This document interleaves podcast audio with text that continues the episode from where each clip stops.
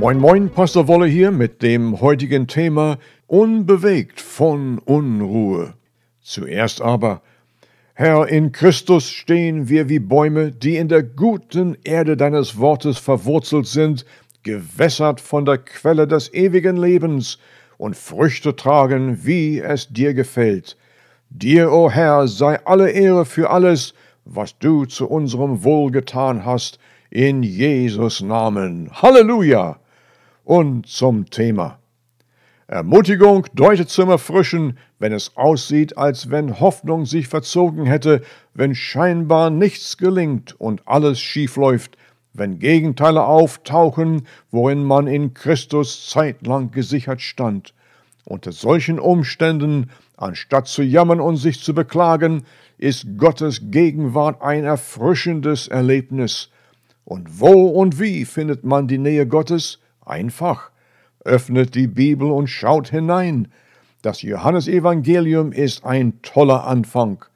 Dort steht geschrieben, dass Jesu Christi das Wort Gottes ist und Gott selbst. Alles wurde durch ihn erschaffen und abseits von ihm wurde nichts erschaffen. Johannes 1, Vers 1 bis 3. Wissenschaft aber widerspricht es mit dem großen Knall. Und wem gegenüber offenbart Gott auch heute noch sein fürsorgliches Handeln? Jedem, der bei ihm Zuflucht und Erfrischen sucht. Der erste Psalm ist eine wunderbare Quelle für Ermutigung und lautet, Glücklich ist, wer nicht dem Rat gottloser Menschen folgt, sondern wer Freude hat am Gesetz des Herrn und darüber nachdenkt Tag und Nacht. Er ist wie ein Baum, der nah am Wasser gepflanzt ist, der Frucht trägt Jahr für Jahr und dessen Blätter nie verwelken. Was er sich vornimmt, das gelingt. Psalm 1, Vers 1 bis 3. Die Hoffnungsvollen haben ihre Freude an ihrem Erlöser und am Reichtum der Botschaft Gottes, worin sie nachforschen, was ihnen in den Verheißungen verfügbar gelagert ist. Sie bedenken ihre Miterbschaft Jesu Christi, Römer 8, 17, die ihnen zugeteilt ist, nicht nur das ewige Leben, sondern alles im Besitz Christi, wie im Gleichnis vom verlorenen Sohn, Lukas 15, 31. Soll der glänzende Reichtum der Welt, der plötzlich mit Feuer aufgelöst werden wird, zusammen mit allem, was auf der Erde ist, Gottes Verschonung der Seinen übertrumpfen? Niemals. Sie sind bevollmächtigt mit Autorität, Lukas 10, 19, Widerstand zu leisten über alle Gewalt des Übeltäters, des Satans, und nichts wird ihnen schaden. Von ihnen ertönt ein jubelnder Lobpreis zum König aller Könige, das A und O Gottes für seine erlösende Gnade. Die Versöhnten stehen wie Eichen der Gerechtigkeit, die Pflanzung des Herrn, Jesaja 61,3, unbewegt von aller Unruhe und Aufruhr, erfrischt mit erhobenen Ästen zur Ehre ihres Schöpfers. Sie versagen nicht, weder vertrocknen sie, und ihre Wurzeln verbreiten sich im Bereich des guten Bodens, das Wort Gottes ihre Nahrung. Ihre Früchte sind begehrt, und unter ihrem grünen Blätterdach fügen sie erfrischenden Schatten von der Tageshitze für die Ermuteten. Und weshalb stehen die Gerechten wie gewässerte Bäume und bieten Ermutigung für die Unterdrückten? Sie erfreuen sich über den Herrn und jubeln laut über ihren Gott, denn er hat ihnen seine Rettung und Hilfe geschenkt. Er hat sie mit Gerechtigkeit bekleidet wie mit einem schützenden Mantel. Gott der Herr hat sie errettet und das Gute bei ihnen wachsen lassen, so wie auf dem Feld und im Garten.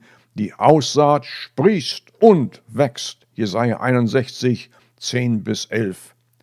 Auf den Gerechten am Pfingsttag offenbarte sich der Heilige Geist, den Jesus vor seinem Aufstieg verkündete, mit einem Brausen vom Himmel wie ein gewaltiger Wind. Apostelgeschichte 2, 2 worauf Petrus mit neuer Kühnheit verkündete, hier erfüllt sich, was Gott durch den Propheten Joel vorausgesagt hat. Bei ihm heißt es, in den letzten Tagen, spricht Gott, will ich die Menschen mit meinem Geist erfüllen. Eure Söhne und Töchter werden aus göttlicher Eingebung reden, Eure jungen Männer werden Visionen haben und die alten Männer bedeutungsvolle Träume. Allen Männern und Frauen, die mir dienen, will ich an jenen Tagen meinen Geist geben, und sie werden in meinem Auftrag prophetisch reden.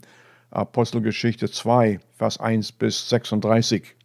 Diese Ankündigung und Ermächtigung ist weder verfallen, verändert noch verstummt, wie es von vielen behauptet wird. Die Salbung des Geistes und die Beweise der Autorität des Namens Jesus ist nicht nur grundlegend, sondern standhaltend für die, die sich zu ihm bekennen. Christus der Herr ist der gewaltige und unbewegliche Grundstein, 1. Petrus 2,6. Er ist die uneinnehmbare Festung, die verfügbare Sicherheit für diejenigen, die danach eifern, Psalm 18, 2. Er ist die sprudelnde, niemals versagende Quelle, Jesaja 12, 3. Jeder, der sich zu Jesu Christi bekennt, ist ausgestattet wie Jesus selbst, mit demselben Geist, mit derselben Kraft, mit derselben Botschaft.